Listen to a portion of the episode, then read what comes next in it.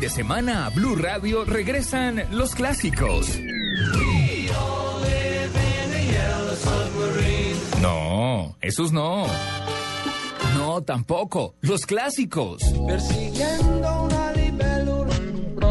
No, no, no, no, no.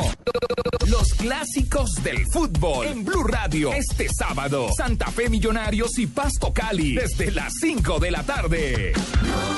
Con los que le ponen sabor al fútbol. Javier Fernández, el cantante del gol. Carlos Alberto Morales, la voz del gol en Colombia. Ricardo Rego, Javier Hernández Bonet. Y el equipo deportivo más completo, el de Blue Radio y BlueRadio.com. Blue Radio, la nueva alternativa. Con los clásicos, pero del fútbol. Resultados, análisis, protagonistas y todo lo que se mueve en el mundo del deporte. Blog Deportivo con Javier Hernández Bonet y el equipo deportivo de Blue Radio.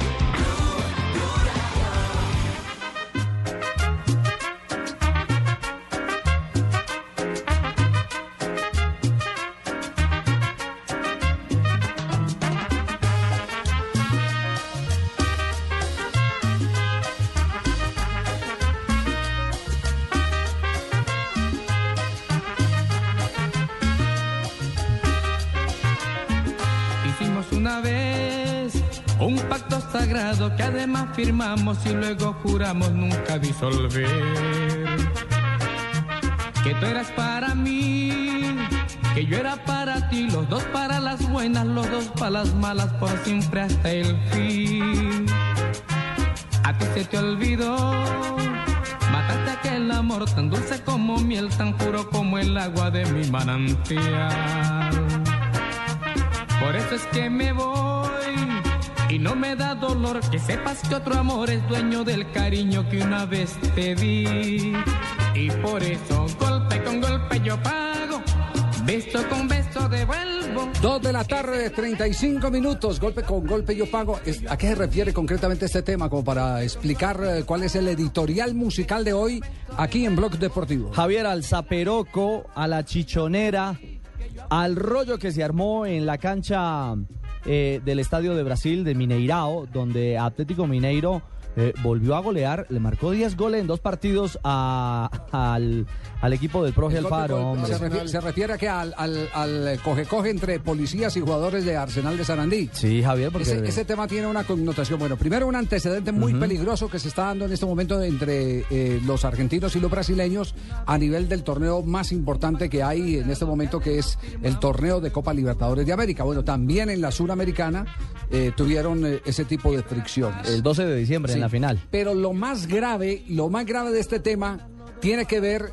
con eh, el eh, organizador del Campeonato Mundial de Fútbol. No es posible que un policía esté apuntándole a los jugadores con un arma, no sé qué tipo de arma es porque desconozco eh, este- las características.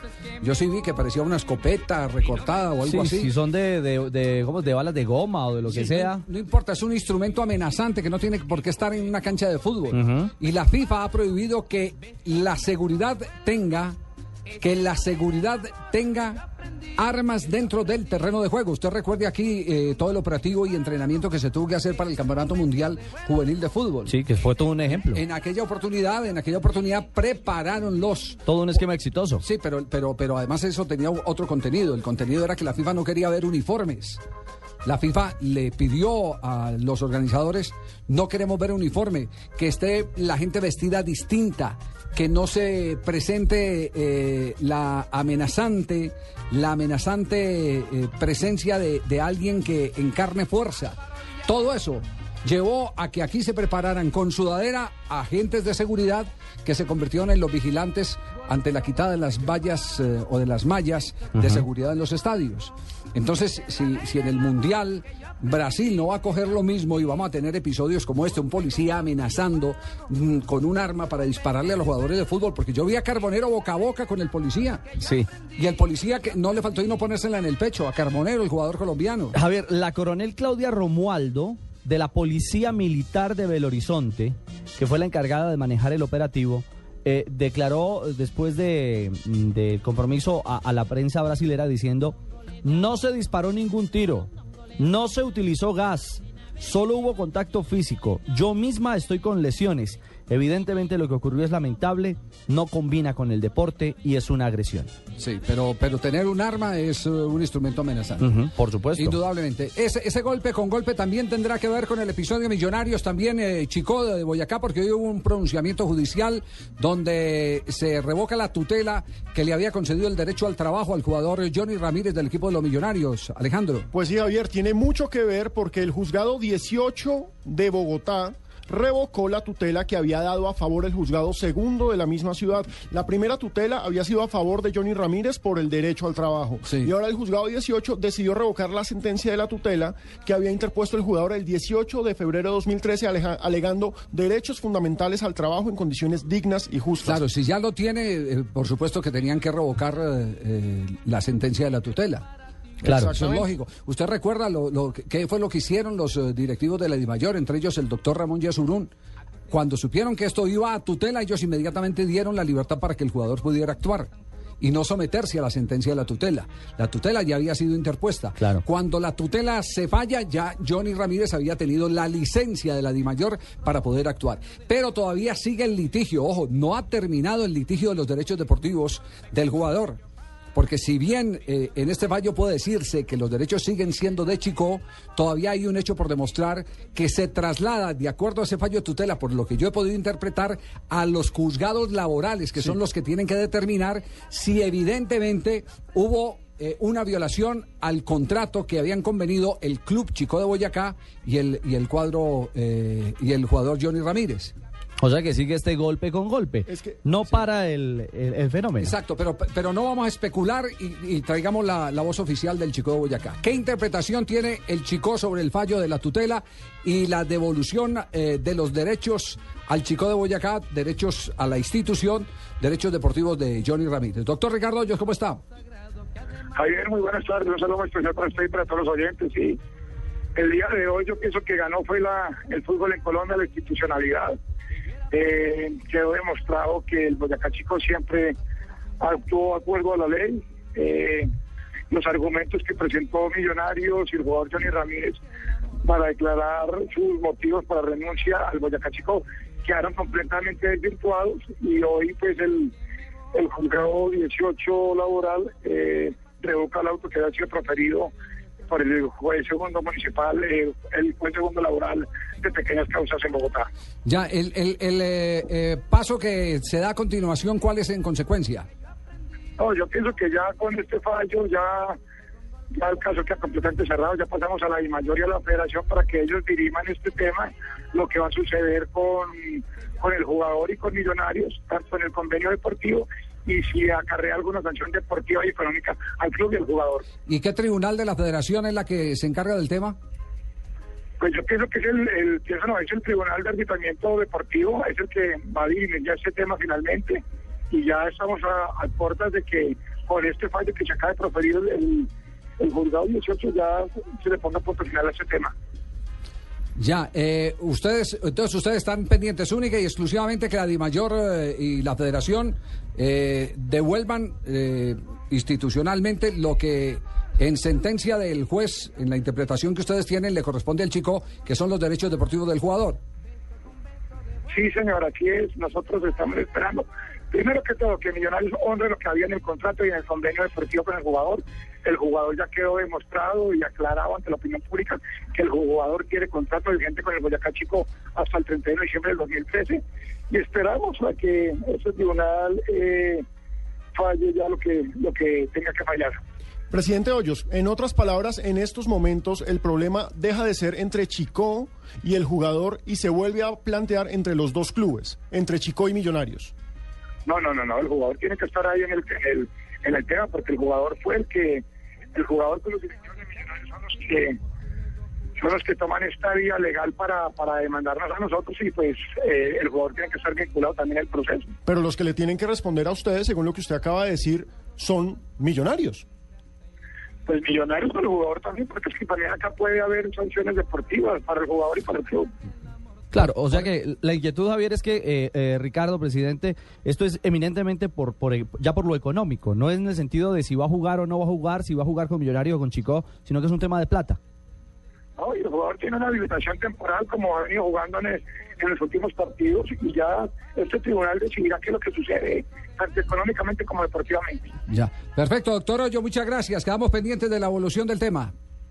Bueno, señor, muchas gracias a ustedes. Y acá lo que yo quería decir, ganó fue el fútbol en Colombia, ganó la institucionalidad y los contratos laborales entre los jugadores y los clubes deportivos hay que respetarlos. Muy bien, perfecto. Eh, esta es la interpretación del fallo que tiene el presidente del Chico. Sí. ¿Cierto? Millonarios no quiere entrar. Hemos eh, llamado a ver si hay algún pronunciamiento oficial de Millonarios. Millonarios no va a entrar en este conflicto porque considera que nunca ha estado, por lo tanto, no va ahora a pronunciarse porque considera que, que el tema es entre el jugador y, y el eh, Boyacá Chico. Que no hace parte de esta que fiesta. no hace parte de esta fiesta. Pero yo entiendo que hay otra interpretación distinta del lado de Johnny Ramírez. Y más adelante vamos a presentar esa otra cara de eh, la mm, interpretación del fallo que revoca la tutela que le daba el derecho al trabajo al jugador. Repetimos, la tutela se revoca porque ya no había fundamento, porque la tutela se había pedido para que el jugador pudiera tener la oportunidad del libre trabajo, pero como se lo había concedido la Di Mayor, entonces se quedó sin fundamento la tutela porque ahí no había ninguna reclamación eh, válida porque él estaba trabajando con millonarios, así de simple. Es una cosa eh, eh, exclusivamente de, de- de fundamento. Tema que va a continuar, por eso es ese Espinoso, otro, Javier. otro golpe, otro golpe con golpe yo pago. Nos vamos a hacer un rápido recorrido lo que está pasando en este momento en el fútbol internacional. Beso con beso.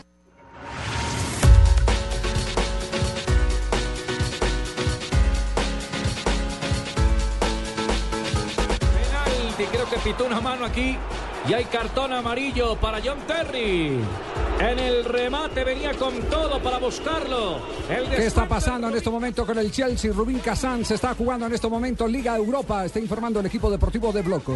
Javier, penal a favor del Rubin Kazán, una mano de John Terry. Estamos en el minuto 40 del partido que el Chelsea ya gana 2-0 al Rubin. Ojo que el Chelsea está ganando y el partido usted lo puede ver en golcaracol.com con producción del Gol Caracol. En estos momentos se dispone a cobrar el jugador del Rubin Kazán. Primer periodo. El Rubín para descontar. Nacho para pegar. Y gol, se nos cayó, pero y gol. 2-1, el Rubin Kazán, Nacho descuenta de tiro penal. Déjeme verlo por televisión. Que lo cante Carlitos. Eh,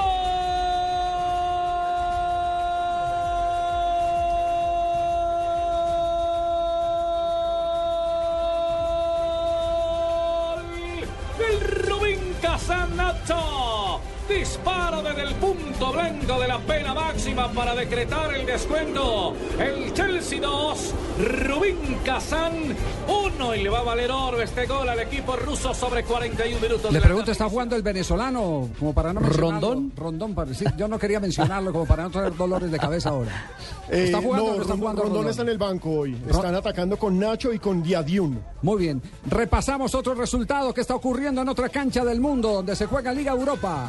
Sorpresivamente, el Basilea está venciendo 2 a 1 al Tottenham en condición de visitante. Por Tottenham abrió el marcador a De Bayor al 40, pero ojo que fue el descuento. Basilea iba ganando 2 a 0 gracias a Stoker y a Frey. En otro partido, jornada de visitantes, Javier. Newcastle está sacando un 1 a 1 frente al Benfica. Abrió el, el marcador Cissé para los ingleses al minuto 12. Rodrigo empató al 25. Y en el otro partido, recordemos que hoy es cuartos de final de la Europa League, están empatando Fenerbahce y Lazio 0 a 0 en Turquía.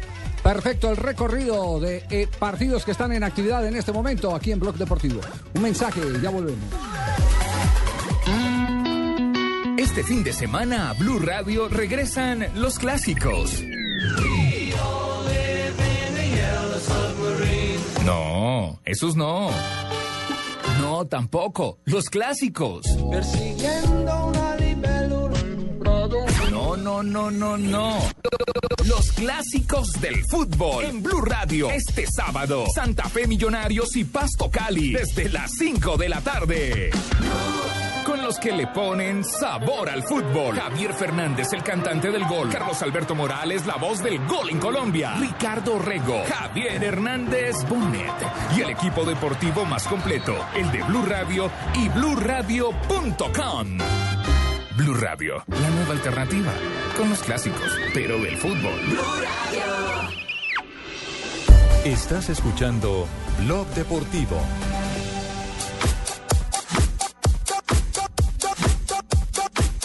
Dos de la tarde, 48 minutos. Tenemos en este momento a Johnny Ramírez en línea, el jugador eh, del Club de los Millonarios, que hace parte del litigio, que ha tenido un nuevo episodio en el día de hoy con el fallo de tutela en segunda instancia, donde se revoca el derecho al libre trabajo, lógicamente porque ya estaba trabajando. Johnny, ¿cómo anda? ¿Cómo le va? a usted y a todos los, los oyentes. Eh, ¿qué, ¿Qué interpretación le han dado de lo sucedido? A ver, pues eh, ya he estado pues hablando con el abogado y me dice que, que bueno, que al fin y al cabo tiene razón el fallo de segunda instancia. Esto lo tiene que resolver un, un juez laboral.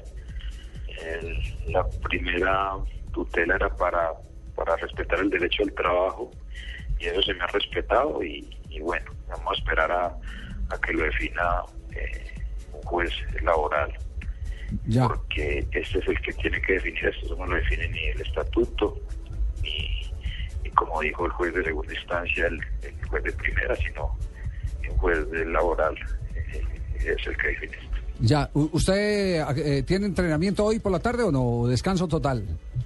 No, descansamos, hicimos en la mañana recuperación Sí. y, y ya en la tarde descanso total. Descanso total. Eh, permítame un instantico, no se vaya, eh, Johnny. Eh, doctor Carlos González Puche, ¿cómo anda? Bien, Javier, muchas gracias por la oportunidad y muy tranquilo porque ya tuve oportunidad de leer el fallo y, el fallo es un fallo que no sé no sé qué lee el presidente del Chico, la verdad el llamado a la institucionalidad y el tema de que de que de que se ha respetado el contrato, no sé de dónde lo saca él porque el texto del fallo establece claramente uno que se revoca la tutela de primera instancia porque el derecho que pidió Johnny Ramírez que le fuera amparado, que era el derecho al trabajo, eh, lo está protegido en la medida en que fue habilitado por la DIMAYOR para poder actuar, tiene un contrato con Millonarios por tres años y está actuando en el, en el torneo profesional con Millonarios. Por lo tanto, el derecho que pidió que se le amparara en primera instancia, que era el derecho al trabajo, evidentemente está amparado y por lo tanto no requiere que el juez eh, en donde se impugna ratifique su derecho al trabajo porque lo está ejerciendo y lo está eh, nadie Entonces, lo ha entonces, puesto en riesgo. entonces- entonces, ¿cuál es la novedad del fallo? Eh, eh, ¿cuál, es la, ¿Cuál es la otra cara de lo que interpreta el presidente del Chico. ¿Y Sí, por exactamente. por qué usted Nada, tiene otra ellos- interpretación? Claro, es que ellos tratan de confundir y en la tutela la lectura, como lo estaba oyendo ahora Johnny Ramírez, que ha aprendido bastante del tema, afortunadamente, que esa es una labor que la asociación ha venido desarrollando en, los, en sus asociados. Como lo tiene claro Johnny, es el único competente para establecer si existe una justa causa o no para terminar un vínculo contractual, es un juez del trabajo no la comisión del estatuto del jugador ni la comisión del estatuto de la federación, que no tienen competencias para tomar decisiones como si fueran jueces. Oiga, Este usted, usted, usted me, permite un, me permite un instante como para ir aclarando los, los pasos jurídicos. Eh, falló un juez de primera instancia, ¿cierto? Que le dio, Sí, eh, le dio le- el derecho al trabajo. Ese derecho al Le trabajo, defendió, exacto, sí. le defendió el derecho al trabajo. Ese, ese derecho al trabajo ya lo estaba ejerciendo por el mandato de la División Mayor del Fútbol Colombiano que, que se anticipó A la al- tutela. al fallo, ¿cierto? ¿A qué, a, qué. ¿A qué otro juez, a qué otra instancia llega? ¿Es al mismo juez, otro juez, un juez de más categoría, un juez de circuito? No. ¿Cómo es? El, El, segundo. juez de tut- eh, no, el, la- el- el fallo de primera instancia lo impugnan eh, la DIMAYOR y el Chico. Sí. porque ordena la- el registro de titularidad de los derechos deportivos en cabeza de Johnny. Entonces, ¿qué sucede? Ellos impugnan y dicen, primero, la mayor dice, pero si yo ya lo habilité provisionalmente para jugar, no se le está violando el derecho al trabajo. Por lo tanto, es inocua la tutela presentada y que se mantenga la tutela porque nosotros ya estamos permitiendo a través de la comisión del jugador que el, el señor Ramírez trabaje como futbolista profesional y tiene un contrato con Millonarios por tres años. Entonces, ahí no hay nada que tutelar. Lo, te- lo tercero es, nosotros en la tutela nunca se ha pedido que determinen si existe o no existe una justa causa. Porque esa condición, Javier, tendrá que decidirla un juez laboral cuando resuelva la demanda que presenta Johnny en contra del chico que para que fue la que fundamentó justamente la terminación en noviembre 15 el año anterior de su vínculo contractual con el chico. Por lo tanto, los argumentos que eh, expresa el juez coinciden con lo que ha dicho la Asociación de Futbolistas siempre. Quien tiene que resolver un conflicto entre un club y un jugador es la justicia ordinaria, no las instancias federativas que ilegal, irreglamentaria e inconstitucionalmente están incluidas en el Estatuto del Jugador de Colombia. Ya, eh, el, el, que el juez en segunda instancia haya dicho que todo vuelve a, su lugar, es decir, que los derechos siguen siendo del chico, eh, no quiere decir que haya terminado ahí el partido, ¿no? Exactamente, ¿por qué? Porque él dice, yo simplemente en la tutela puedo proteger el derecho al trabajo, el derecho al trabajo está protegido. Si Johnny Ramírez tiene eh, justa causa para terminar su vínculo, él quedará como titular de sus derechos deportivos. Luego, ¿quién decide eso? Pues un juez laboral, porque yo no tengo competencia para determinar si existió o no existió una justa causa. Yo solamente amparo un derecho fundamental, que es el derecho al trabajo que está está siendo protegido porque el señor Ramírez está trabajando y no se le ha impedido trabajar. Por lo tanto, revoco y le, eh, le, digo a las partes que vayan ante la justicia ordinaria para establecer quién tiene la razón, si existió o no existió una justa causa. ¿Y cuándo llega eso a la justicia ordinaria? ¿Cuándo llega? Ya, ya está en la justicia ordinaria, justamente está en este momento en reparto para conocimiento del juez laboral eh, del circuito eh, que determine si existe o no existe la justa causa, si el chico cumple o incumple con sus obligaciones, pero con la documentación que sumariamente nosotros obtuvimos y quisimos conocer en su momento, eh, es claro que existen unas violaciones de los derechos de Johnny Ramírez como trabajador que el chico incumplió y que motivaron la justa causa que fue comunicada en la carta de terminación en su oportunidad.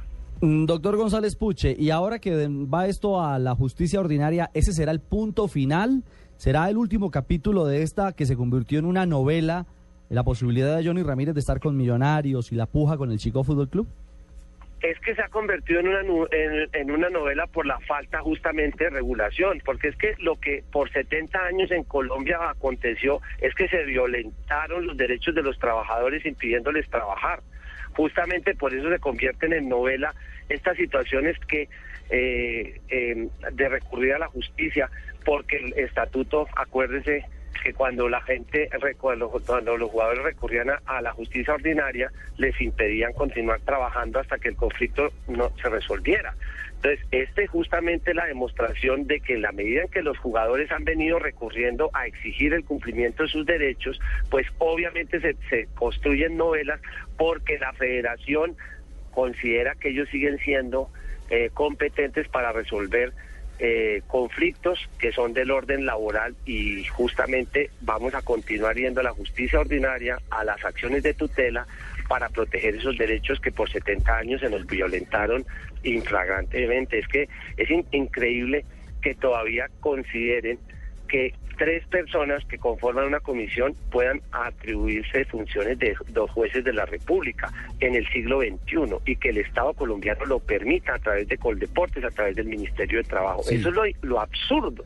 Que no tenga que ir una tutela a proteger sus eh. derechos. Afortunadamente ahora existe una asociación que protege y unos jugadores con todas las posibilidades de proteger esos derechos, porque ya perdieron el miedo a que se los violen, a, que se los continúen vulnerando. Ya, eh, eh, doctor, doctor Puche, antes de que venga la pregunta de Alejandro Pino, eh, a ver si, si me pueden ayudar, porque en estos días estaba leyendo un cable internacional donde se decía justicia suiza pone en jaque a la FIFA en un caso que me pareció análogo, muy, muy similar, muy parecido al de Johnny Ramírez, no me, no me atrevería a, advertir cuáles son los alcances, pero va a tratar de encontrarlo, a ver si de pronto por aquí lo rastreo. Eh, entre tanto le pregunta a Alejandro, yo, Yo, se lo cuento, es el de Matusalén. Que ah, el del brasileño, Matusalén, sí señor, el de Matusalén. En febrero 12, en febrero 12 del año anterior, a través del cual la justicia ordinaria suiza le ordena a la FIFA que no puede imponer una sanción disciplinaria que le impida al señor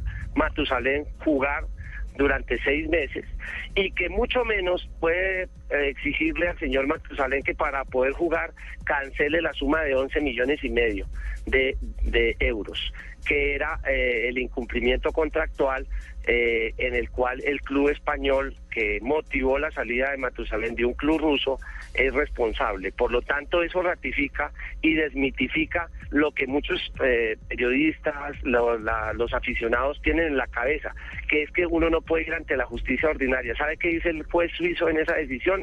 Javier dice, ningún derecho fundamental puede estar eh, bu- eh, jerárquicamente vulnerado por un reglamento privado producido por la FIFA. Los reglamentos de carácter privado son esos. Sí, y lo que- nunca lo que- Los podrán reglamentos no pueden estar por encima de la ley. Lo, lo que, de los lo- derechos fundamentales Sí. de los individuos. lo que, lo que me extraña es que no, no- no encuentro es rastreado y, y no encuentro aquí que eh, eh, eh, ninguna reacción de FIFA. yo, yo se lo mando, no, yo se lo mando a, yo, no, pues obviamente FIFA no va a decir absolutamente nada, Sí. porque deja en claro Eh, y desmitifica ese tema de que los, los trabajadores del fútbol y la gente vinculada a los equipos no puede ir a la justicia ordinaria. Por encima de cualquier reglamento están los derechos fundamentales y a Matusalén se le violentaba el derecho al trabajo y el derecho al libre desarrollo de su personalidad para ejercer la actividad que considere pertinente como individuo. Y el, eh, y el Estado suizo le dice a la FIFA, usted no le puede impedir trabajar, no le puede impedir la posibilidad de que ese señor eh, lleve el sustento a su familia y mucho menos condicionarlo al pago de una eh, suma de 11 millones de euros para poder ejercer esa Está, posibilidad. está agitado el orden mundial en ese sentido. Puche, venga, muchos hinchas de Millonarios nos están escribiendo en estos momentos a nuestra cuenta arroba deportivo blue preguntando, ¿y a Millonarios qué le toca en esta vuelta? ¿Va a tener que pagarle plata al chico? ¿Le van a parar al jugador? Ya sabemos que no, No. se puede, pero ¿va a tener que pagar? Es que obviamente la, la, la discusión está en el siguiente, y lo ha dicho el, el presidente de Millonarios, el, el doctor Felipe Gaitán, ha sido claro. Millonarios le paga a quien sea titular de los derechos deportivos. Por lo tanto, Johnny Ramírez eh, firmó un contrato aseverando la terminación de su con- de su vínculo con el Chico con justa causa. Como será un juez laboral el que defina si existió o no existió esa justa causa, hasta que no se tome la sentencia y la decisión, el problema es a quién le paga Millonarios los derechos de transferencia, a Johnny Ramírez o al Chico.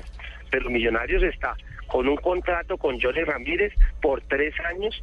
Johnny Ramírez está trabajando, está recibiendo un salario, o sea, no lo pueden parar. Y la justicia ordinaria será la que tiene que resolver si Johnny Ramírez terminó su vínculo contractual con justa causa o sin justa causa. Si lo terminó sin justa causa, ¿qué sucede? que el chico tendrá derecho a recibir de millonarios los 500 millones que dice que cuesta la transferencia de sus derechos deportivos.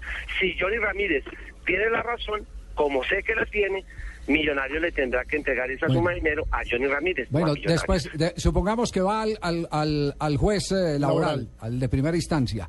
¿Cuántos recursos, cuántos pasos hay de ahí en adelante? ¿Va, eh, a- a- a- ¿Existe también casación para, para temas eh, laborales?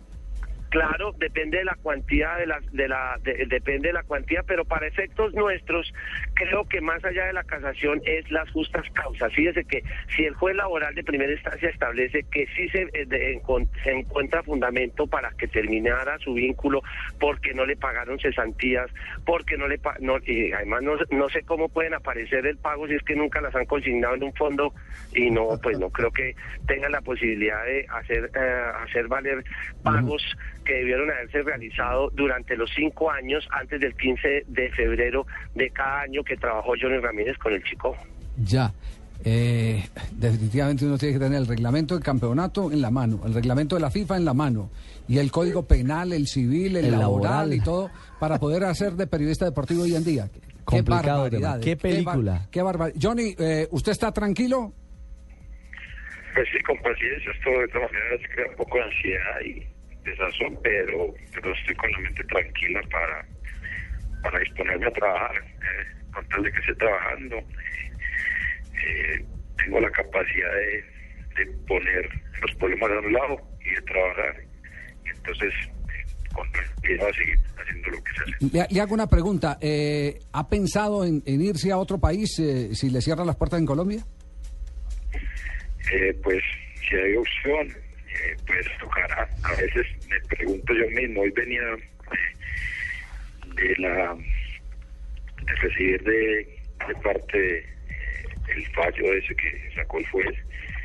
Empezaba, eh, a veces le dan ganas uno como retirarse porque hay tanto problema y tanta pero, pero con paciencia vamos resolviendo todo y demostrar que tenemos la razón. Ya. Johnny, muchas gracias. Eh, doctor Puche, no, no puedo dejar de preguntarle esto porque me lo están preguntando por, por, eh, por Twitter.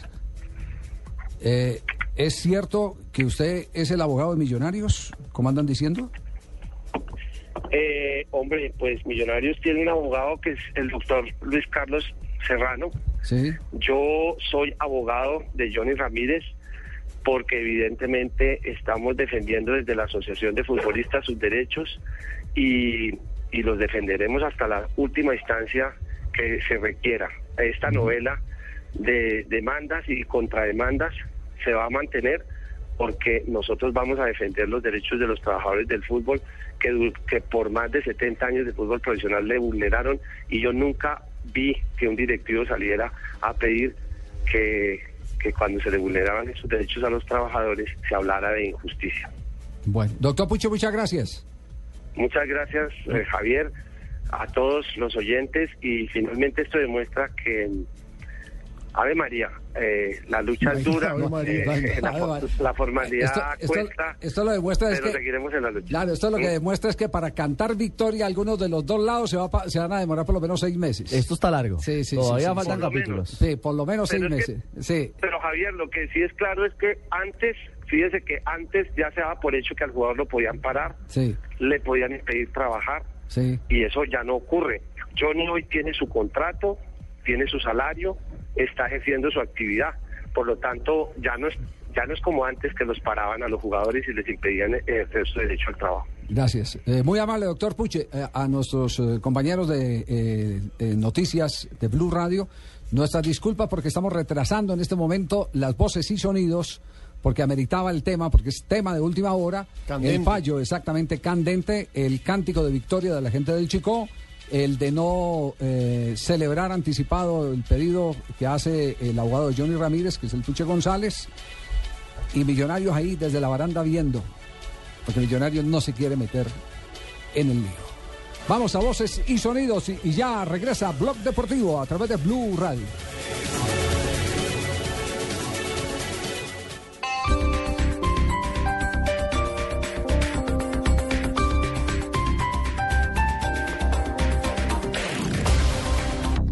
Este 14 de abril tienes una cita con el Departamento del Huila para elegir gobernador. Verifica si eres jurado de votación en www.registraduría.gov.co. Asiste a las capacitaciones. Recuerda que la inasistencia a prestar el servicio del jurado implica sanciones. No faltes. Registraduría Nacional del Estado Civil. La democracia es nuestra huella.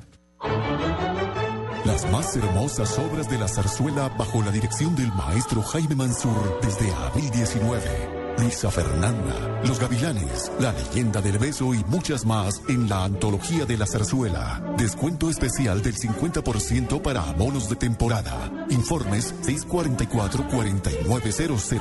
Teatro Cafam de Bellas Artes. El Teatro de la Zarzuela en Bogotá. Vigilado Supersubsidio.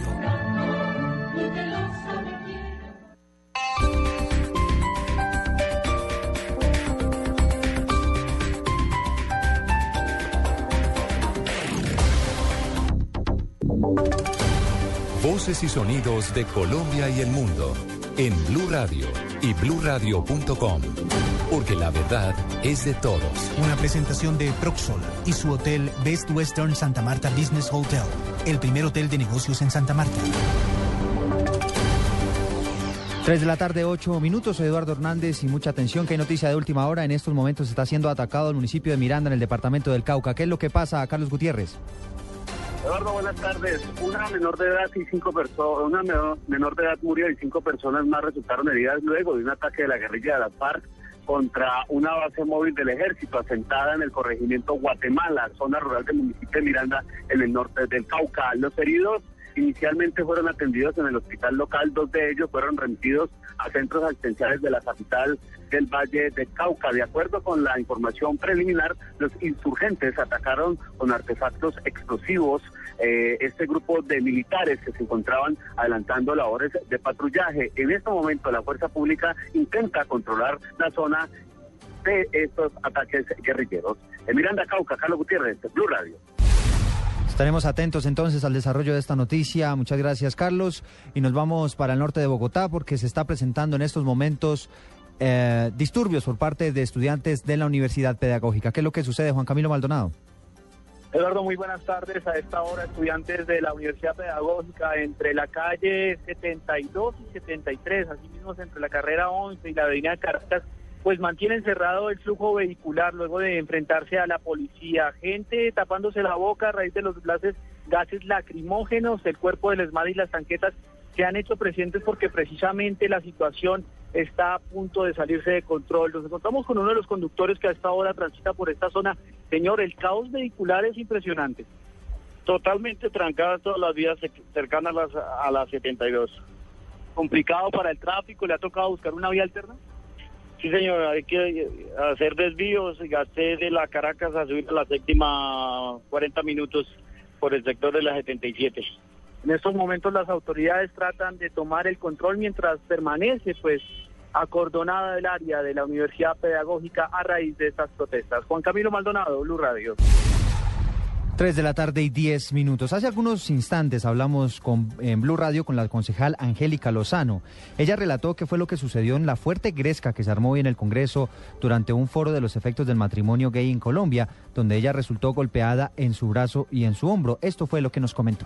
Un activista gay que estaba cerca de mí empezó a hablar duro, a decirle al procurador que él tenía que garantizar los derechos humanos de todos los colombianos. Pero cuando el señor empieza a hablarle al procurador, pues llega la, la policía del, del auditorio, pero llegó un personaje de civil, de saco y corbata, bastante agresivo, bastante violento, bastante soez, y al acercarse con fuerza, con violencia, contra el activista gay, pues yo estaba muy cerca, entonces yo reaccioné, yo me metí en la mitad, pero pues cuando golpea al señor, lo golpea con la mano, pues también me golpea a mí. Al parecer es una persona que trabaja en seguridad, que es una escolta, posiblemente un senador, estoy esperando que eso sea confirmado.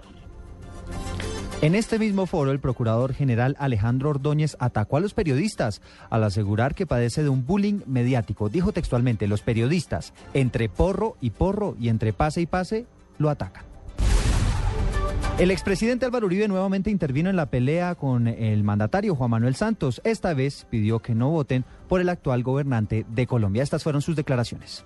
Lo que no entiendo es que el pueblo colombiano diga hoy, estamos más inseguros, se estancaron familias en acción, se estancaron los ancianos, se estancó el mejoramiento de vivienda y él quiera la reelección. Ojalá en el año y medio que le falta resolviera estos problemas, pero de todas maneras hay que votar por el reemplazo. Noticias contra reloj en Blue Radio. La noticia en desarrollo hasta ahora el pronunciamiento de las últimas horas del fiscal general de la Nación de Venezuela, Luisa Ortega Díaz, quien aseguró que las denuncias en torno a la manipulación de los resultados de las elecciones solo buscan descalificar el poder electoral. La cifra que es noticia a esta hora, los 2 mil millones de minutos de llamadas que al día alcanzó el programa Skype y en todo el mundo. El porcentaje de llamadas a través de tabletas y teléfonos inteligentes ha venido creciendo en forma acelerada. Y estamos atentos al nuevo llamado que hizo el ministro de Hacienda para que los bancos reduzcan las tasas de interés. Los bancos, por su parte, insisten en que estas tasas han venido bajando, pero que no lo pueden hacer al ritmo que exige el Banco de la República. 3 de la tarde y 13 minutos. Sigan con el blog deportivo. Usted puede ser uno de los dueños del Best Western Santa Marta Business Hotel, el primer hotel de negocios en Santa Marta. Con el 123 le contamos por qué es fácil y seguro. 1. Inversión única de 54.5 millones de pesos o cuotas mensuales por debajo de 1.5 millones de pesos. 2. Es un proyecto donde expertos administran su hotel y usted recibe los beneficios. 3. Usted recibe una renta mensual proveniente de los rendimientos de su hotel. Llame ya 317-888888. Otro proyecto Proxol. Esta es Blue Radio. En Bogotá, 96.9 FM. En Medellín 97.9 FM. En Cali 91.5 FM. En Barranquilla 100.1 FM. En Neiva 103.1 FM. Y en Villavicencio 96.3 FM. También en bluradio.com y a través de Twitter en arroba.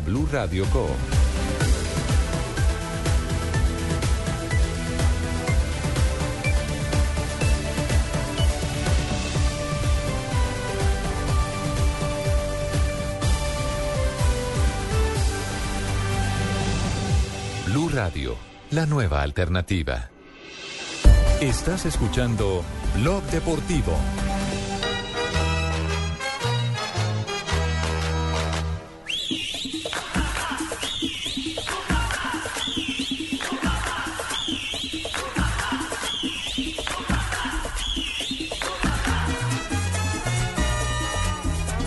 Esta es la canción del Junior, pero también por aquí vale el de golpe con golpe yo pago, el tema de Pastor López. ¿no? Ese- ese pegó con todo hoy. Con todo hoy, exactamente, con el tema de la agresión eh, mutua entre policías y jugadores de Arsenal de Sarandí en eh, Belo Horizonte, eh, el lío jurídico que hay por la disputa de los derechos deportivos de Johnny Ramírez entre Johnny Ramírez, la asociación de futbolistas que lo representa, el Chico de Boyacá que reclama los derechos deportivos y que hoy celebra con un fallo eh, donde se revoca eh, el efecto de la primera tutela porque ya había alcanzado los, eh, los su efecto. exactamente los objetivos que era el garantizarle la libertad de trabajo. Y el caso del Junior de Barranquilla, donde hay un forcejeo, Alexis contra la corriente, frente a una hinchada que todos los días está más caliente, que no aguanta el que su equipo, el Junior de Barranquilla, esté viviendo una situación tan crítica deportivamente hablando como la ha eh, vivido en este arranque del campeonato. Por eso tenemos a Eduardo Humada, ya está en la ciudad de Barranquilla. Eduardo, ¿cómo va Eduardo? ¿Y qué es lo último que ha pasado alrededor del Junior?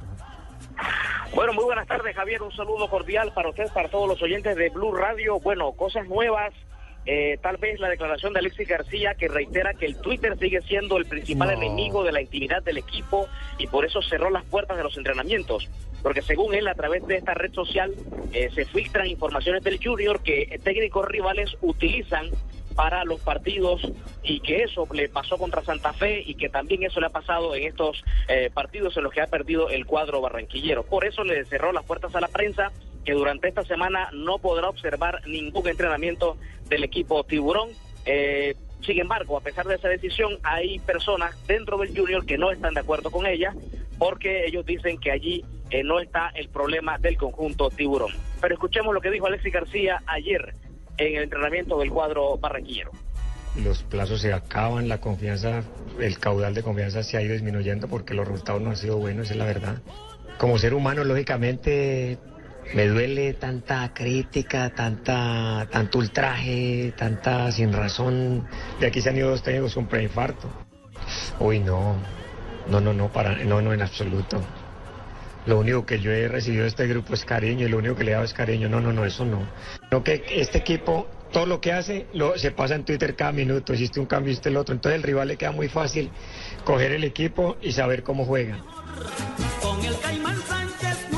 Bueno, esa fue la última declaración del técnico Alexis García con los medios de comunicación.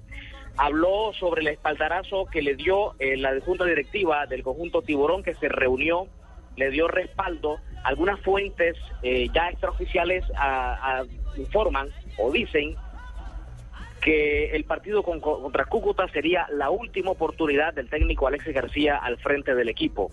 Ya eh, fue a echar el máximo accionista, no habla con la misma vehemencia o no defiende al técnico con la misma vehemencia como lo hacía en días anteriores. Bueno, Javier cuando habló, habló de seis años eh, de permanencia de Alexis o seis meses.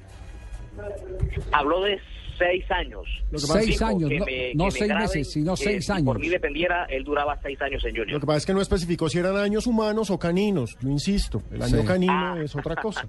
Bueno, pues que es el deseo del mayor accionista, que lo quisiera tener seis años. Sí, de hacer un proceso a largo Sí, plazo. Yo les tengo que hacer una pregunta y se la hago de paso a Eduardo. ¿Ustedes creen que hay un equipo que tenga más información en Twitter que Barcelona o que Real Madrid ¿Y alguna vez han escuchado que los técnicos de esos equipos No, pero, pero no, se refieren no, a eso? no, ahí hay dos escenarios distintos. Una cosa es eh, eh, el fenómeno social de Barcelona y otra cosa es la intimidad de los entrenamientos del Barcelona. Pero total, Eh, todo el tiempo por se eso- están contando, Javier. No, no, que Pero yo- to- que yo todo el tiempo se informa. No, no, yo, yo sé que se informa, pero yo, por ejemplo, ayer, para, para que hablemos de- del, del Real Madrid, con esto no va a defender la teoría porque yo no voy a buscar el ahogado río, río arriba sabiendo que está río abajo. Eh, Es decir, no, no me voy a volver en defensor, lo que pasa es que voy es a, a- a- a aterrizar el escenario. Ayer la prensa española daba como titular a Higuaín. Y no salió Higuaín, salió Benzema, Salió Benzema. como titular. Entonces no hay tanta penetración en ese, en ese sentido en clubes como eh, el Barcelona o el Real Madrid. Yo creo que hay un perfil de, de- de profesionalismo muy distinto al que puede haber en, en, eh, eh, los equipos de fútbol de, de Sudamérica. En Argentina esa es la permanente queja de los técnicos, que los jugadores van y tuitean y le avisan a los periodistas quién peleó, quién no peleó, si se agredieron o no se agredieron, quién le levantó la voz a quién. Todo eso, todo eso se dice. Lo único que se ha sabido en España de intimidades fue lo que contó eh, la Carbonero. novia, la novia de, Carbonero. de- de- de Casillas, no más. Pero de ahí en adelante a que incida rotundamente en una campaña un mensaje de Twitter, no. Ahí sí no estoy de acuerdo con Alexis. No estoy de acuerdo con Alexis. Y pues yo no me imagino a Sanguinetti Porque- pegado a una cuenta de Twitter para saber cómo le va a jugar el no, Cúcuta además, además porque son jugadores ya muy vistos, eh, eh, digamos. Acá ni- todos ni se que- conocen. Ni que tuviera, ni- ni- lo único, lo único que podría preocuparle a Alexis García no es si sacó a este o puso a este.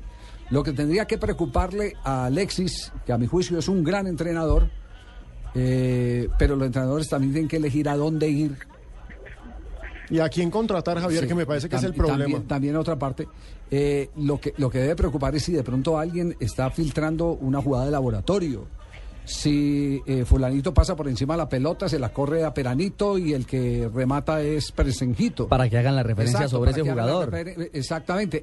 Que- que le denuncien los preconcebidos, los laboratorios. Eso sí me parecía me parecería grave, pero pero que metió a No, fulano, Javier, metió a pero, eh, no, no, no, no, no sé, no, no yo no, yo no le veo solidez a eso. o- aquí había otros técnicos, por ejemplo, Cheche Hernández dejaba entrar todos los días el entrenamiento, los periodistas podían ingresar, incluso los jueves cuando pone pres- presuntamente al equipo titular. Y el mismo Alexis, el mismo Cheche Hernández y Diego Maña nos revelaban a nosotros la titular. Ellos van a jugar esto sí, esto sí, sí, y nos daban incluso eh, la lista de, los, de las alternativas. Bueno, pero entonces, ¿cuál es el futuro? Puntualicemos. Si pierde el próximo partido frente a Cúcuta Deportivo, chao Alexis García. ¿Consideran ustedes en Barranquilla? Yo creería que sí, eso, eso pasaría, porque ya la situación eh, se, se tornaría insostenible. Bueno, quedamos, quedamos pendientes entonces de- del tema del Junior. Muchas gracias, Eduardo. Quedamos entonces en comunicación. Cualquier novedad del equipo barranquillero la estaremos dando a conocer aquí en Blog Deportivo. Ferreira. Súbete al nuevo prepago sin límite con Movistar. Habla a 229 pesos a todo operador y además disfruta dos preferidos ilimitados Movistar para hablar gratis los primeros cinco minutos de cada llamada. Con prepago Movistar, tu saldo rinde mucho más. Actívalo en el 018 36 1111. Acércate a nuestro centro de experiencia o visita www.movistar.co. Movistar, compartida, la vida es más. Aplican condiciones y restricciones. La inscripción de los dos preferidos tiene un valor de 3.990 pesos y va incluido por cada 30 días. Inscríbelos marcando gratis numeral 001 o asterisco 611. A partir del sexto minuto, habla a la tarifa que aplica. Bucanas Master está en Blue Radio, la nueva alternativa. Estás escuchando Blog Deportivo.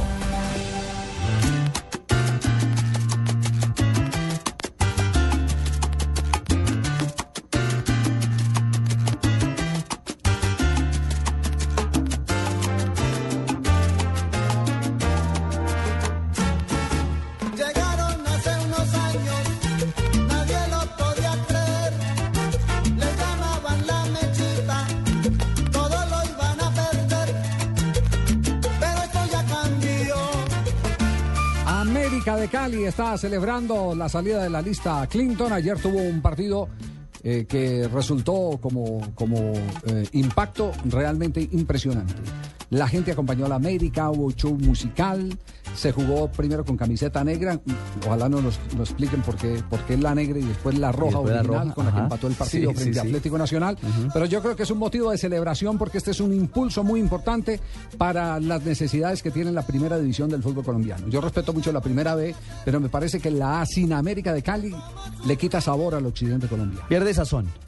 Pierde sazón dentro de la estructura que tiene Javier, sin lugar a dudas. Y para hablar de esa, de esa fiesta futbolística, pero también de esa fiesta de, de un pueblo y de una afición, nos acompaña a esta hora aquí en Blog Deportivo de Blue Radio el técnico Diego Edison Umaña, el entrenador del América de Cali. Profe Umaña, buenas tardes. Buenas tardes, un saludo cordial para todos ustedes, un abrazo. ¿Cómo sintió la fiesta, Diego? Muy contento, mu- muy feliz, la gente. Eh, esta es una decisión que, que afectaba más directamente a, los hinchas, que son el sentimiento, que son la energía, el alma, el espíritu de lo que es el América, ¿cierto? Y aguantaron bastantes años esta situación. Eh, el América como institución demostró su grandeza al no dejarse destruir de esta limitación tan horrible, pues era el único equipo en el mundo que tenía esta limitación. Aguantó, ha llegado a esta situación, pero bueno, ya por fin terminó, la gente estaba consciente de eso y muy feliz, lo celebraron en las calles, en la ciudad, en todo lado. Eh, la verdad que ha sido una fecha inolvidable y la gente muy contenta de que, bueno, ahora las cosas tienen que ir mejorando, no solo en la parte deportiva, sino en la parte institucional, y que América vaya tomando una nueva estructuración, que es lo que todos esperan. Claro, eh, profe Umaña, digamos que lo vivido la noche anterior en el Pascual, el acto con el embajador de los Estados Unidos al mediodía, todo este día de fiesta en, en Cali para la afición del América es el punto final de una historia, pero usted que ya, ya, ya ha caminado eh, por la sede del América en diferentes épocas, eh, ¿cuál ha sido ese momento en medio de esta lista Clinton más dramático? Había épocas en las que incluso informábamos que los muchachos no tenían ni para el bus, ni para tomar agua después de un entrenamiento. A mí me tocó ir el 2009, fue, fue la verdad muy, muy difícil. 2008 y 2009.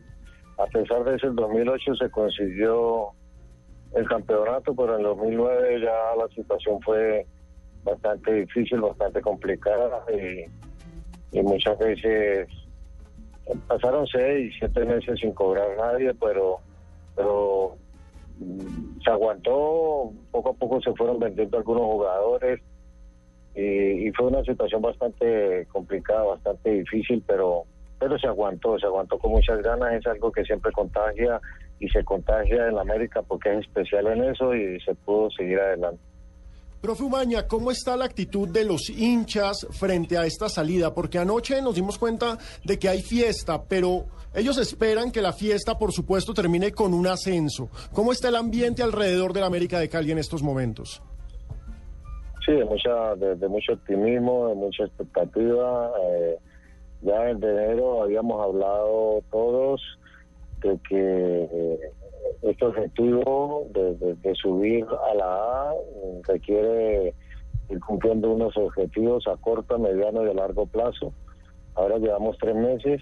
Este corto plazo nos está mostrando que vamos por buen camino y que este corto plazo nos puede dar una buena garantía para el mediano y el largo plazo y llegar al objetivo a final de año. De manera que ya todos sabían que el primer paso súper importante era la salida de la lista Clinton para poder seguir compitiendo en igualdad de condiciones con el resto de los equipos de fútbol. Por fin se consiguió esto después de 16 años y saben que ahora América siendo una marca tan poderosa, una de las marcas más poderosas eh, eh, en el balompié colombiano y, y internacional también en Sudamérica, eh, va a tener ahora o mejores posibilidades de estructurarse como, como institución, como, como empresa, como equipo y, y poder entrar a, a, tener mejores posibilidades en esa aspiración de ascender a la de vuelta el sitio que merece estar. Profesor Umaña, con todo el respeto que me merece su condición de actual técnico de la América de Cali, yo sé que usted recientemente tuvo también el honor de ser campeón con Junior de Barranquilla, pero igualmente vivir el viacrucis de un equipo que se viene, que se viene abajo, que, que- que se desajusta. Eh, ¿Usted cree que, que Junior se convirtió en un equipo especial para técnicos del interior que les cuesta manejarlo? Bueno, el fútbol es imprevisible. Eh, es la primera gran condición que tiene el fútbol. Una, dos más dos nunca es cuatro. Es un juego, Johan Cruyff, ¿ya? con muchísima razón, siendo uno de los mejores jugadores del mundo. Que el fútbol eh, es un juego muy imprevisible que se juega con, con las dos piernas en, en un terreno desigual, con una pelota y son 11 contra 11. Y la parte emocional juega mucho, que está escondida y que aparece en cualquier momento y que va, se va presentando en diferentes facetas a través de 90 minutos y, nunca deja de, de- de estar signado por esa imprevisibilidad en el rendimiento, en los resultados, de manera que eh, son situaciones que se viven ahí, en otro equipo, en otra ciudad, en cualquier lado, y todos los equipos les ha tocado vivirla y que salir adelante. Muy bien, gracias, profe Umaña. Felicitaciones y ojalá pronto pueda estar América celebrando su ascenso a la primera del fútbol colombiano. Bueno, gracias Javier y Ricardo y, y todas las demás personas de la mesa y un saludo a todos los hinchas, un abrazo a todos, chao. Eh, ah, una pregunta final. ¿Ya le pega el, el niño con las eh, dos piernas? Sí. ¿El de seis años? Sí, sí, sí, va a ser un crack. va a ser un crack. Ah, qué bien. Chao, Diego, un abrazo. Chao, profe. Chao, chao. Muy, muy amable. Ese es otro que hace parte del club de los papás veteranos, Y ¿no? personajazo, Sí, sí, sí, además. claro, sí, Diego, conversar con Diego Mañana de fútbol es fascinante. Ah, es una Biblia. Eh, a, a- a punta de café, se siente uno a tomar café y hablar de anécdotas, hablar de, de táctica, hablar de estrategia. Aprende uno todos esos pequeños eh, secretos que muchas veces los técnicos eh, se guardan como un tesoro, no lo revelan. Eh, pero que sirven para desequilibrar partidos, porque en, el fútbol se desequilibra a veces por los pequeños detalles. Tenemos las 3.30 minutos y para ustedes está este grato recuerdo de hoy que tal vez es la noticia deportiva para Colombia más importante. Look, Richie Port has done the driving here, and he's uh, leading it. gone. Oh, Quintana, Nero Quintana is gone.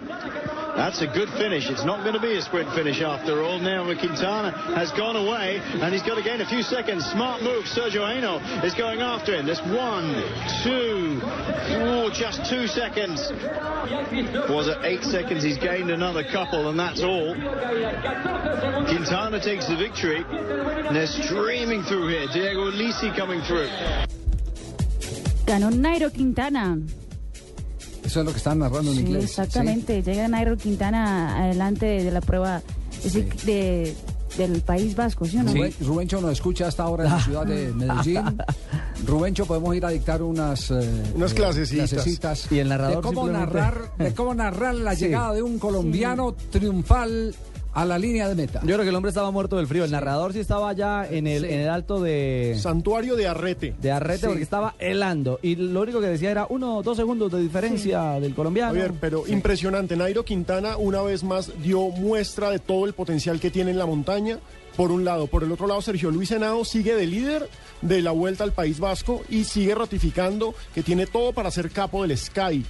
Y además una gran carrera de Betancourt, de Carlos Me Betancourt. hago, me hago el una pregunta, colombiano. porque ahí están corriendo capos, capos grandes del ciclismo internacional. Está Alberto Contador. Nada más. Ex campeón del Tour de Francia en dos ocasiones, del Giro de Italia y de ¿Será la Vuelta a España. ¿Será que los ojos abiertos de la Asociación Mundial de Dopaje eh, hacen que ya no saquen tanta ventaja? Póngale la firma. Y que de pronto los que se criaron y, y siguen manejando el pedacito de panela y el bocadillo en la camiseta Hacen para la las zonas de alimentación eh, son los auténticos y poderosos escarabajos. Simplemente una pregunta, porque es que hacía rato que no veíamos en un evento, en una etapa o en una carrera de alta de alto nivel como la Vuelta al País Vasco que los colombianos estuvieran arrasando en todos los terrenos. Nos vamos a noticias contra el reloj.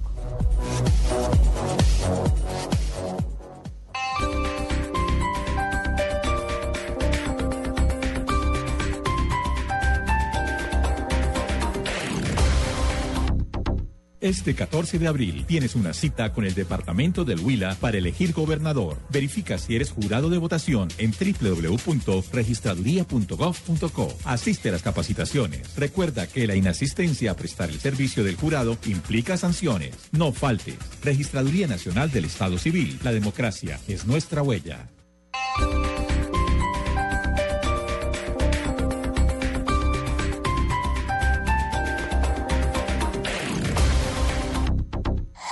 Noticias contra reloj en Blue Radio. 3.33 minutos de la tarde, un uniformado del ejército murió en el norte del Cauca en una emboscada hace pocos minutos perpetrada por integrantes del Frente Sexto de las FARC. Los hechos ocurrieron en el sector de Guatemala, en la vía que comunica los municipios de Miranta y Corinto. Los guerrilleros atacaron con cilindros bomba a una patrulla de militares que realizaba labores de vigilancia en la zona. Se registran disturbios a esta hora en Bogotá. Estudiantes de la Universidad Pedagógica se enfrentan a uniformados del SMAT. La calle 72 entre la avenida Caracas y la carrera novena está cerrada en ambos sentidos. Por esta situación hay alto flujo vehicular por la carrera 11 hacia el sur y la avenida Caracas en ambos sentidos. Se recomienda tomar como ruta alterna la carrera séptima. Vía Twitter, el alcalde de Bogotá, Gustavo Petro, confirmó que el 9 de abril será día cívico en la capital. Con la medida, el distrito busca facilitar las condiciones para que los ciudadanos se vinculen a las actividades de la movilización por la paz que se desarrollará en la ciudad como respaldo al proceso entre el gobierno y las FARC en Cuba. Ese día, el 9 de abril, se conmemora el Día Nacional de la Memoria y la Solidaridad con las Víctimas y además el aniversario del magnicidio de Jorge Eliezer Gaitán. Durante un acto de campaña en el estado venezolano de Cojedes, Nicolás Maduro acusó a la oposición de planear un apagón general en todo el país previo a las elecciones presidenciales de este 14 de abril. El candidato presidente pidió a los ciudadanos y a la Fuerza Armada venezolana volcarse a las calles como protesta si esto llegase a ocurrir. 3.34 minutos de la tarde. Por su gente, Mira, en Barranquilla se baila. Colombia! su alegría que se hace acreedor a carnaval. Su talento. Why wouldn't she like you, baby? Of course. ¡Qué talento! Barranquilla, ciudad de oportunidades. La industria, el puerto, la 84, la Murillo, el Junior. La salsa. La champeta. El vallenato. Y la verbena. ¡Feliz 200 años! Porque el que se va para Barranquilla la pasa de maravilla. Barranquilla en su bicentenario con Blue Radio, la nueva alternativa. Estás escuchando Blog Deportivo.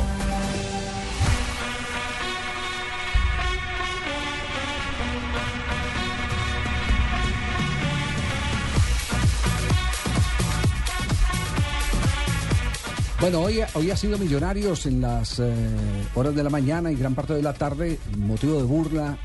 Yo quisiera identificar de dónde vienen las burlas de Millonarios o, a- o hacia Millonarios por la eliminación. De los hinchas de los otros equipos, Javier. Sí. Porque No es parte del dolor de algún sector de la hinchada, ¿no? Que, No, los hinchas de los otros equipos se burlan de la bandera gigante de anoche y dicen que fue el, pa- el paño de lágrimas más grande del mundo. Sí. Las, las eh, típicas rivalidades. Exactamente. Usted sabe que antes en Argentina había un programa muy interesante que se hacía eh, al eh, preliminar de los partidos. Y eran los hinchas de un equipo diciéndose cosas, pero cosas que estaban dentro de, de, digamos, eh, de la normali- normal chanza del hincha sin llegar a la agresión. A la chabacanería. Ah, exactamente. eh, Se, se hablaba, se hablaba. Como debe ser. Eh, sí. Se mamaban gallo, se mamaban gallo y era un programa muy muy interesante que se hacía y entonces que a las gallinas le decían los bosteros, lo- le vamos a, a- el- los vamos a dejar sin huevos a las gallinas, y cosas así por el estilo y lo otro le respondía y, y se hacían unas, unas, eh, unos mano a mano, un cara a cara muy interesante, de verdad muy interesante. Lo que pasa es que hoy eh, este desborde de la pasión eh, no permite el que, especialmente en Colombia, donde tenemos un país de, de- de regiones, podamos gozarnos los unos a los otros. No, porque todo está polarizado y el fútbol también. Exactamente. Ese es, ese es, uno, ese es uno de los temas que definitivamente hacen que ese tipo de shows no se puedan tener. Y es lamentable porque sería muy sabroso poder, Claro, poder claro. discutir amablemente o ni tan amablemente, de manera inteligente. Mamando gallo. Sí. Mamando- sí. El tema de la, de la rivalidad o no de uno y otro equipo. Nos vamos en este momento a San Luis, Argentina. ¿Qué ha pasado con la selección Colombia en este momento? La prejuvenil. Recordemos que está descansando en la segunda jornada del torneo suramericano después del empate frente a Paraguay y que el próximo sábado con transmisión del Gol Caracol tendrá su segunda presencia contra el equipo ecuatoriano. Juan Pablo, buenas tardes. ¿Qué ha pasado? Lo último en la concentración de Colombia. ¿Qué tal, eh, Javier? Eh, Muy buenas tardes. Le cuento que la selección Colombia está aquí en el estadio Juan Gilberto Funes de San Luis. En este momento está viendo el partido que disputa el equipo ecuatoriano, su próximo rival frente a Venezuela. A propósito, está cayendo la selección ecuatoriana un gol por cero con anotación de Andrés Ponce. Una particularidad, este jugador de Ponce nació en San Marcos, Sucre, en Colombia. Cuando tenían un año se lo llevaron y ahora lo tiene aquí en el equipo Vino Tinto el profesor Rafael Dudamel, conocido en el fútbol colombiano por haber actuado en Independiente Santa Fe, también en el... Bueno, en las horas de la mañana, en la estancia grande, allí el equipo colombiano paró el, equi- el equipo, sí señor. No, no, Juanpa, es que estábamos teniendo unos latigazos, algunos cortes breves de- del Sí. reporte suyo en torno a, bueno, a lo que nos está contando, que Colombia realizó práctica matutina liviana. Sí señor, y paró el... Y va a tener eh, por lo menos tres modificaciones con contra Paraguay. Es decir, en la parte de, de atrás va a sacar en la zona de... Bueno, seguimos ahí Eh, con, profesor Harold con Rivera, que había perdido demasiado. Lo, lo tenemos a pedacitos, lo tenemos a Yo- yo creo pedacitos, que se nos está metiendo otra señal, Javier. Sí, lo tenemos sí, a pedacitos. Lo que queda claro es que Colombia entrenó liviano. Lo que dice Juanpa es que Sí. mínimo habrá tres variantes en la formación titular para enfrentar Ajá. a Ecuador. Así Perfecto. es, profesor. Aquí estamos narrando. ¿Sí ve? Señoras y señores, la llegada de Nairo Quintana, señoras y señores. Perdón, ¿quién, quién habla ahí? ¿Quién habla ahí? ese era el pedalazo, Ah, mi querido Nairo. Si ve que se nos Jorge. metiendo otra señal, yo le dije que se nos estaba metiendo otra señal. Eh, ¿Escuchó el narrador, eh, Jorge? ¿Escuchó el narrador? eh, eh, Escuché que estaban necesitando narrador y yo quiero mandar mi hoja de vida a blueradio.com, No, no, señoras no, no, y señores. no, no, y no, esa, no, no, esa, esa no era. esa era la pasada, mi querido Javier no, no. Hernández Moreno. No, no, no, quería- queríamos, era, no, estábamos hablando de los narradores colombianos que, que una victoria como la de Nairo Quintana no la hubieran narrado como la, la, la- la- mire, mire esa pasividad. Se relamería. Oh, Quintana, Nero Quintana is gone. Eso está mal, señoras y señores, porque narrar, narrar es llevar la emoción de lo que está pasando en el deporte a toda la radioaudiencia nacional. Por eso yo empezaré aquí. Y esa, esa, esa era la jugada, mi doctor Gallego. Habla Nairo Quintana, alentado por el relato muy criollo de Jorrito.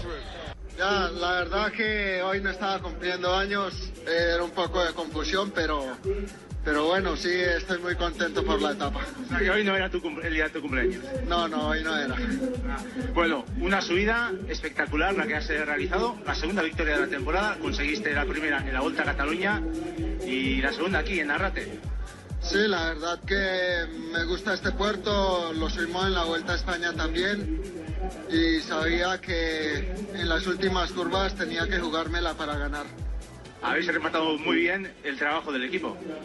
Sí, importantísimo y destacarlos a ellos, agradecerles a todo el equipo, tanto a los directores técnicos, a los ciclistas, masajistas, mecánicos, todos, que han hecho un gran trabajo y todo esto se refleja aquí. Estás ahora segundo en la clasificación general a seis segundos. No sé cómo ves las próximas etapas. Bueno, mañana es un día más difícil que hoy, esperamos pasarlo bien y, y a ver qué pasa para el día de la crono. Y esta vuelta parece la vuelta de los colombianos, condenado contigo.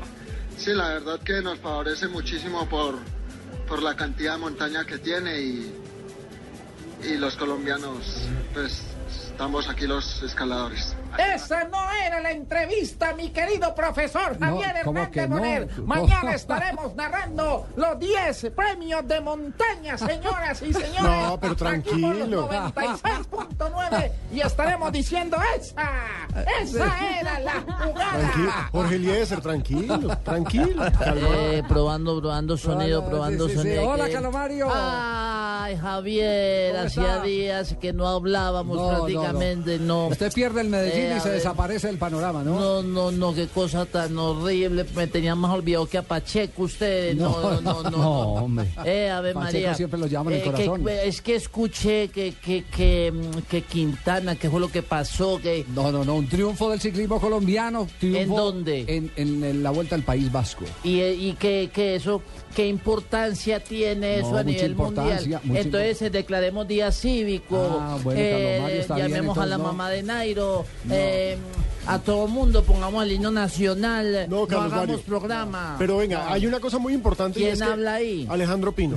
Ah, Pino, eh, sí, pues Pino. Entonces, mire, el hecho de que Nairo haya ganado hoy, de que Sergio Luis Henao esté de líder, en estos momentos la clasificación tiene a Henao, a Nairo, de que siga sumando Carlos Betancourt, implica que Colombia como país está sumando puntos para en la UCI.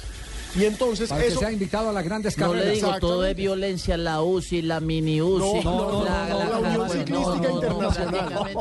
Así no podemos seguir. Entonces, Eh, eso implica que podemos llegar con un equipo de nueve corredores a los mundiales de ciclismo, porque en estos momentos, en la medida en que usted esté clasificado como nación, Yo la no la corro, yo no corro ciclismo, yo no clasifico, porque yo no corro. Si usted dijo que usted estaba clasificado, yo no corro en bicicleta. No, ya vino más atravesado Carlos ¿A Mario. ti no te gusta el ciclismo? Es que como Medellín Ay, está ¿quién habló perdiendo, ahí? entonces está...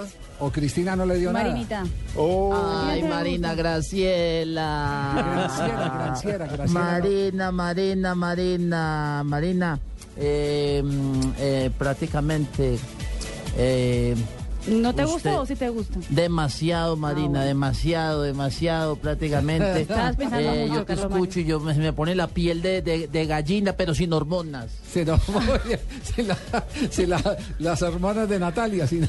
No. Ay, no, no, eh, rellenen con otra cosa, Sí, eh, bueno, no, eh, bueno. hablen de cosas más importantes. Bueno, Carlos Mario, vamos a hablar de frases. Ve, ¿qué pasó con la bandera de la... Escucha, la bandera de millonario. La bandera de millonario, que, que Récord, pecado, 600, ¿cierto? 600 metros. 600 El récord metros de pañuelo, El no. no. Ah, no. ¿Sí ve lo que le contaba, Javier? Otro más. Otro no, más. no, qué cosa no, no. tan Que suma. No, nos vamos más bien a las frases del día, un repaso de las frases más importantes. La frase es esa. Ese era el premio de montaña, mi querido Nairo. Iker Casillas, el arquero del Real Madrid, eh, ha dicho, lo di todo por el Madrid. Espero que me recuerden así. Felipe Melo, jugador del Galatasaray, dijo, si Nani no hubiese visto la roja, el Madrid estaba fuera. Sobre el partido entre el Manchester y el Real Madrid. Jugador del Galatasaray turco. Y la lesión de Messi, la posible ausencia contra el PSG, tiene hablando a todo el mundo. Rafa Márquez, el mexicano exjugador del Barcelona, dice, es más preocupante si no puede jugar Messi que el tema defensivo. Matías Almeida, el ex técnico del River Plate, exjugador de River, dice, soy el último campeón luego de su presentación como técnico de Banfield. Y el doctor Eufemiano Fuentes, equipo de, el- del equipo de ciclismo de España, dijo, lo que yo hacía era dopaje terapéutico respecto a la operación Puente que se llevó a cabo esta semana. Y Cuca, director técnico del Atlético Mineiro, dice, los argentinos vienen aquí es a pelear. No, no, ¿cómo cómo se llama el...? Cuca, Eh, Cuca, Cuca, que quiere decir cabeza en brasileño. Sí, exactamente. Ah, Si de, Pino, pronto, vea, si de pronto dice que, por ejemplo, Pino no tiene pelos en la cuca, es porque es calvo. Literalmente. Eso, más o menos. Yo sí, no no. tengo pelos en la cuca. Ay, Queda clarísimo. Ay, Ah, bien. Ave María. Sí, no, Cuca no sé, sí, Cu- Cuca sí es. Sí, es cabeza, sí, sí. Eh, esta es mi frase para Marina. Graciela. ¿Cuál es la Eh, frase? El amor es como el fuego, hay que meterle un palito de vez en cuando. Ay. No puede ser, no. Esta es Blue Radio, la nueva alternativa. Escúchanos ya con presta ya del Banco Popular, el crédito de libre inversión que le presta fácilmente para lo que quiera. Sergio, ¿cómo le fue las Bahamas? Oiga, pero no se bronceó, fue nada, ¿no? Bueno, es que mi esposa y yo sacamos cuentas. Ya sé, ya se terminó viajando a los nevados en Chile y por eso llegó igual de blanco. No, sacamos el presupuesto y nos dimos cuenta que, que pues no estábamos tan cansados. Si necesita plata ya, pida Presta Ya del Banco Popular. El crédito de libre inversión que le presta fácilmente a empleados y pensionados para viajar, remodelar, estudiar o para lo que quiera. Banco Popular, este es su banco. Somos Grupo Abad, Vigilado Superfinanciera de Colombia. Estás escuchando Blog Deportivo. Bien, señoras y señores, repaso lo que está pasando en el fútbol del mundo, que está ocurriendo en Liga Europa en este momento. Recordemos, Javier, que están disputándose los partidos de cuartos de final en la ida. A esta hora ya vamos a terminar el partido. Minuto 85. Tenemos al Chelsea venciendo 3 a 1 al Rubin Kazán. En el Rubin Kazán entró el venezolano Rondón. Pero el Niño Torres ha tenido su noche. Dos goles del Niño Torres, el otro de Moses y el Chelsea vence 3 a 1 al Rubin Kazán. ¿Qué otro partido tenemos en este momento? Tenemos también el encuentro entre Tot- Tottenham y Basilea. El Basel se puso arriba 2 a 0, pero el Tottenham logró Vamos, vamos. empatar para poner el todos 2 para a 2, adelante, goles sí, de. Adebayor y de Sigurdsson. Y otro que dio la vuelta fue el Benfica. Benfica perdía con el Newcastle en casa, en Lisboa, pero le dio vuelta. Va ganando 3 a 1 el equipo de las Águilas de Portugal. Y para finalizar, Fenerbahce acaba de anotar gol al minuto 78, un penal de huevo, pone 1-0 al Fenerbahce sobre Lazio. Esos son los partidos de hoy Eh, de ida eh, perdón, por ¿un la penal Europa de League. quién? De huevo. en serio. Así se llama. madre, que cuca, que no, no, que pero esto no es agenda en tacones, pero- ¿cierto? ¿O estoy equivocado del programa o no, qué? no, no, no, está en el que Una pregunta, ¿Millonario va a jugar el partido frente a el Tijuana. ¿El Tijuana va a jugarlo con, con suplente? ¿Va la titular? Todavía no lo han definido, Javier, porque la verdad es que lo que hablábamos anoche, el prestigio del equipo está sobre la mesa. Ya no tiene opciones, está eliminado, ya clasificaron Tijuana y ya clasificó Corinthians, pero no pueden mandar a un equipo infantil o juvenil para que lo goleen. Ya, eh, lo que hablamos ayer, el prestigio corporativo que hay, que, que hay que guardarlo. Hay que guardarlo, el prestigio cor- corporativo. Para Tite Javier, el técnico del Corinthians, Millonarios merecía pelear, está todavía peleando para, para el cupo a, la- a las- a los octavos de final, pero según él, Millonarios perdió esa po- posibilidad después de que perdió aquí en casa contra el Tijuana. Sí, es que perdió, lo, Sí. lo que perdió, lo perdió en casa, Millonario. Ese 1-0 lo mató. Sí, se les fumó, se les fumó sin duda la clasificación acá. y probando y- sonido, y probando cuando no llegan los goles, muy difícil así. Ya me escuchan allá en Blue. Aló, sí. Aló. Aló, ¿qué hubo, ¿Qué hubo, Lucho? Javier? ¿Qué más? ¿Cómo vamos? Bien, Lucho, vos. Bien, señor, ¿cómo va todo? Bien, bien, afortunadamente. Hombre, un poco preocupado porque ¿Por escuché qué? que ustedes, escuché que ustedes me quieren llevar a, a este señor Rogelieser por allá. Ah, ¿verdad que usted es, Torres. usted es el director de deportes allá? no, sí, señor, sí. mucho cuidado, por favor, no se me lleve la gente que eso es o ro ro so. Él es mío nomás. Y nadie lo Ojo, quita. Rogelieser, Eso, eso es mentira, mi querido Jorge. Nos alistamos a las noticias curiosas con Marina Granciera.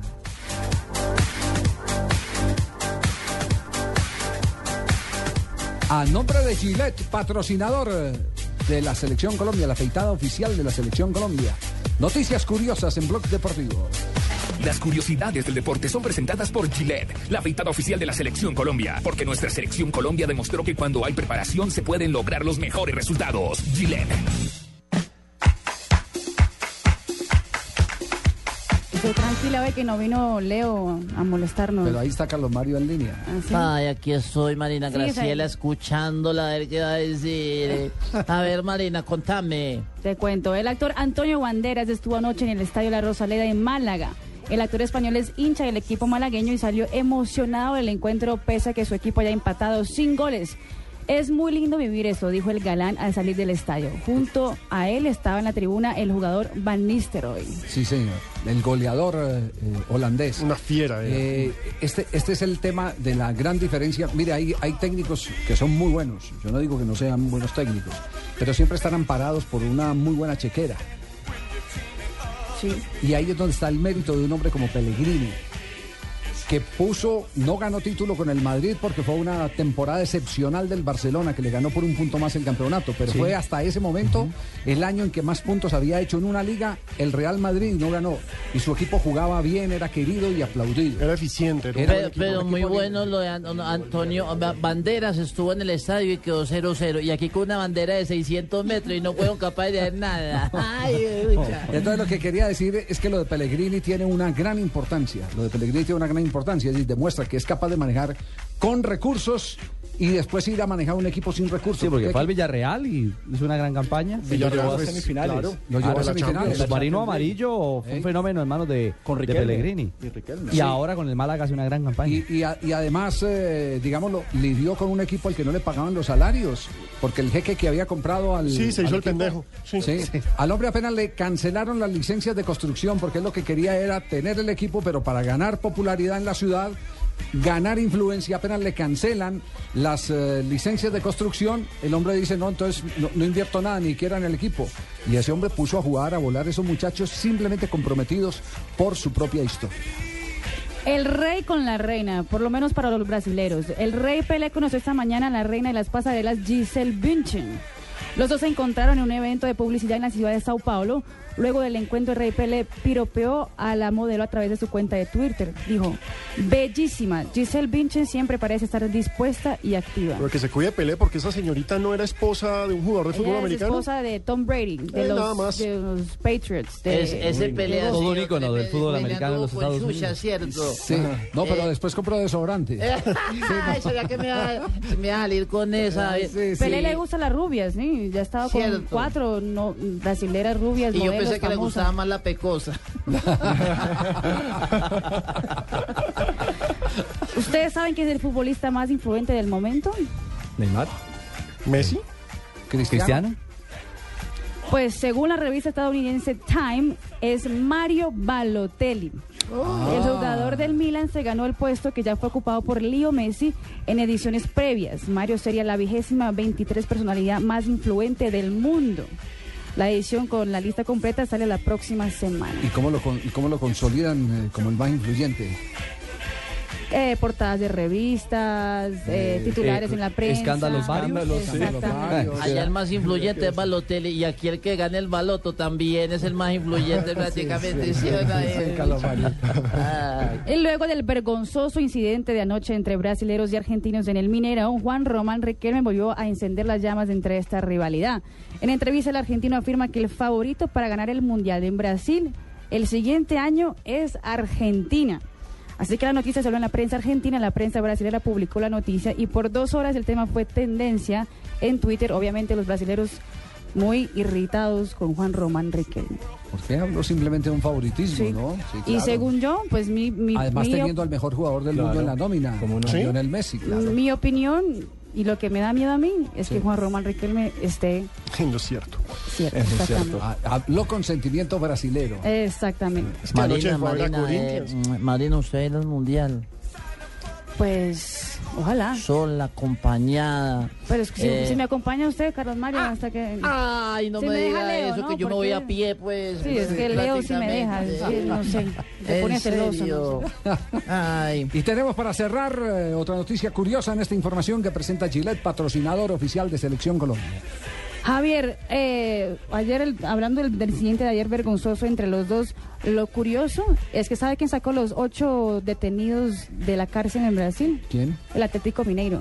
Pusieron la plata para pagar la multa, Puso Javier. 15 mil reales de fianza para quitar a los rivales. 30 mil, porque eran 15 cárcel. mil dólares. 15 mil, exactamente. 15 mil dólares, Dólares. de fianza. Sería más que más 27 millones de, de pesos, más o menos. El Mineiro le prestó la platica a Grondona.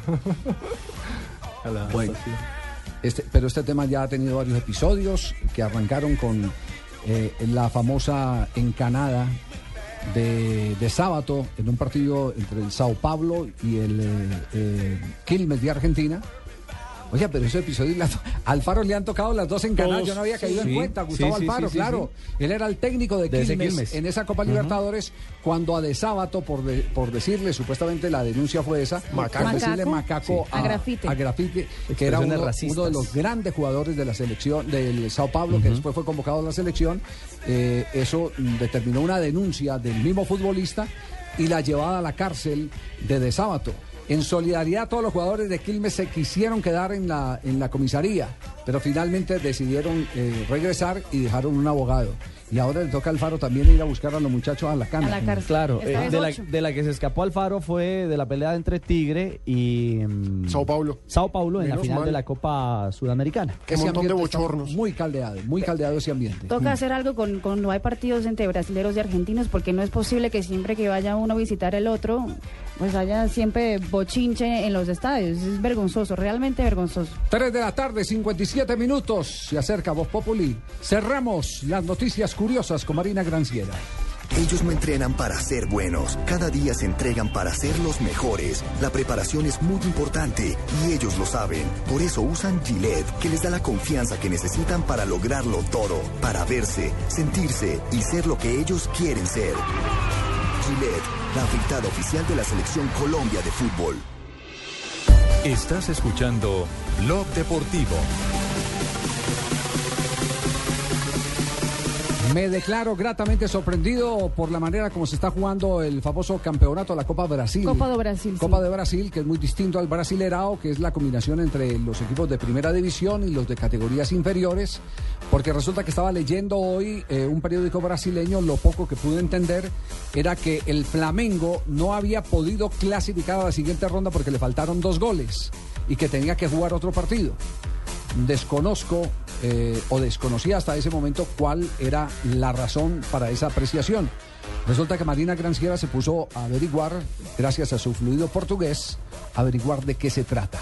¿Cómo están repartiendo en ese torneo los puntos o cómo se determinan las clasificaciones? Javier, en la Copa de Brasil se juega de la tal forma. Pero dígalo en 80 brasilero, no, no se puede, no se puede. Es que no tenemos mucho tiempo. Ah, pues, bueno, de- para los prosiga. mayos, Sí, pero ahorita te llamo y te lo digo en portugués. No te Ay, preocupes. Son 86 equipos que se juegan entre primera, segunda y tercera división. Para que el campeonato no se alargue tanto, entonces ahí el sistema de la primera fase es que los equipos que ganen por dos goles de diferencia Clasifican automáticamente. Clasifican automáticamente. Es decir, que, que si hay el- en el partido de ida una goleada 3 a 0 o 3 a 1, 4 a 2. no hay partido de vuelta. No Se ahorran, de se vuelta, ahorran la logística de la vuelta. Ayer el Flamengo ganó solo por 1-0 al Remo y entonces toca, le toca hacer otro partido, el partido de vuelta en, en Río. Entonces por eso es que lo, lo leías esta mañana que el Flamengo no pudo clasificar. Claro, interesante sistema, más para un campeonato como los que tenemos en Colombia. Yo lo digo con todo respeto, la, la, la Copa Colombia, la famosa le- Copa Postobón. Sí. Sí, que esa donde primera hay, equipos, ronda. donde hay equipos que abren las puertas y pierden un platal. Mm. Y pierden un platal y no hay ningún estímulo y son de 10 atrás y el arquero adelante y se, se defienden eh, con uñas y dientes y no, y no hay ningún incentivo para que alguien salga a arrollar al otro y liquide de una vez eh, eh, la serie. Yo creo que eso valdría la pena en cualquier momento implementarlo. Es una figura curiosa. Y se juega, el grande suele jugar primero en la plaza del pequeño, además, para, para dejarle plata. Para estimular la presencia de público y quede un billetico en la plaza. La crítica a eso es que pues la- el favoritismo es siempre el grande, pero pues en un campeonato que se juega en primero, segundo y pero lo están obligando división. a, lo están obligando a que golee. Exactamente. Ahí es donde equilibran. Eso es como cuando va uno a jugar billar con un perro y entonces el perro hace carambolas, eh, serie de carambolas de 20 y 30 por tacada. Eh, pero le qué, uno- borrachera la que se pegó usted. Eh, Ave María, Dándole Javier, es que va a jugar billar billar. con un perro. No, No, no, no. no. Y ¿Cómo le entonces, parece? entonces, ¿qué tiene que hacer uno? Cazar. Y decir, bueno, mientras usted hace las 100, yo hago 50. Así está el campeonato eh, de la Copa de Brasil. Así Le es, dan Javier. la oportunidad a los, a los chicos de jugar contra los grandes de local, pero obligan a los grandes a sacar todo su arsenal, a golear para jugar, eh, para pasar a la siguiente ronda. Automáticamente. Y no jugar un segundo partido que se hace bien tedioso, bien, bien harto y bien aburridor cuando hay un torneo con tanta, con, con tanta... Con tantos eh, clubes. yo iba a decir otra cosa, pero sí, con tanto relleno, pues como para no, Sí, también. como para no herir susceptibilidades. Pero bueno, vale la pena tenerlo en cuenta. Aquí en Colombia hubo alguna vez un estímulo que era eh, el que mm, si había empates a cero goles no se daban los puntos. Se definía con Sí, penales se- o con... o se decían con, o se- y con penales y, Y después inventaron una cosa que era como gringa. Eh, a los, eh, lo- las ejecuciones, Sí. sí, las Eran ejecuciones raros. desde la mitad. Sí, eran que raros. desde la mitad. Sí, claro, que eso fue en la primera época del De fútbol de. Estados Unidos, cuando llevaron a pelea a Beckenbauer, a Giorgio Chinaglia, que eran las grandes figuras en aquel